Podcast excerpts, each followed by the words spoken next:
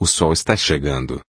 Eis que um novo ano está chegando, batendo as portas, apressado, trazendo consigo um novelo grande de esperanças, que devemos desenrolar com calma nos 365 dias que nos serão presenteados por Deus, um rosário de contas preciosas de amor para nos escudarmos nas atribulações da vida, além do gigantesco farol da fé para aclarar a escuridão da angústia, do medo, que, muitas vezes, nos invade a alma, deixando-nos inertes, subjugados sob o peso do fardo pesado que carregamos. É tempo de deixarmos de lado a frialdade do inverno da desesperança, dos desencontros, dos dissabores, da dureza nióbica de nosso coração que nos afasta dos irmãos mais pequeninos, sofredores, anônimos reclusos no oceano das multidões das cidades, que passam despercebidos do nosso olhar cotidiano porque nos esquecemos de estender para eles o tapete da compaixão, que poderia silenciar um pouco o reverberar agudo de seus passos que falam de infortúnios, de dores, de sofrimento. É tempo de esperarmos o sol chegar, brilhante, radioso, com sua luz benfazeja penetrar em todos os lugares, inclusive nas frestas do nosso eu, purificando tudo à sua volta, enchendo-nos o espírito do calor da divindade, que reacende o pavio apagado de nossas emoções, deixando-nos absorver do milagre da criação, tornando-nos mais reflexivos às coisas do alto. É tempo de semearmos paz por onde andarmos, de construirmos pontes elevadas de entendimento, de estreitarmos velhas amizades num abraço demorado, de cultuarmos a família, espargindo a bênção do perdão, recolhendo mágoas passadas, cujas águas fugidias não movem os moinhos da temperança, de aplainarmos os caminhos, de afugentarmos para longe os fantasmas da avareza, do egoísmo.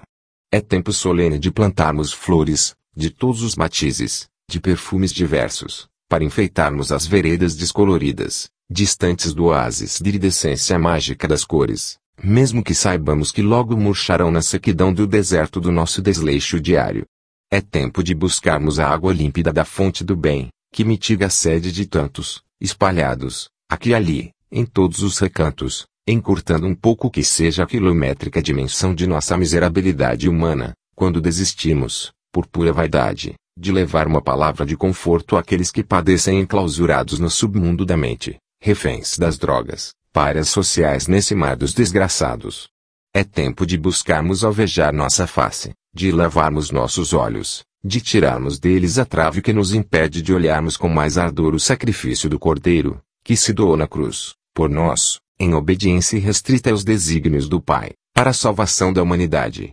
resgatando-nos definitivamente da lama em que estávamos mergulhados. É tempo de limparmos nossos corpos da crosta imensa da sujeira acumulada dos anos, de nos arrependermos verdadeiramente de nossos desmandos, erros, omissões, apelando para a misericórdia infinita de Deus, que, apesar de nossas fragilidades de toda ordem, ama incondicionalmente cada dileto filho seu, para tentarmos seguir os passos do Cristo ressuscitado, que nos ensinou que devemos acolher o próximo, repartirmos o pão, perdoarmos os inimigos, abençoarmos a quem nos amaldiçoa,